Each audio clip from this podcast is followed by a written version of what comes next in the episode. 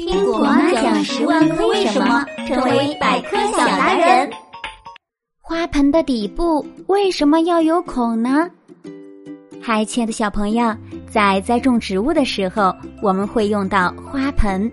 那你仔细观察，花盆的底部呢，都有一个或几个小孔。原来，花盆底部的孔其实是人们有意设计的。这是因为呀，植物的生长不但需要从土壤中吸收营养，也需要充足的氧气。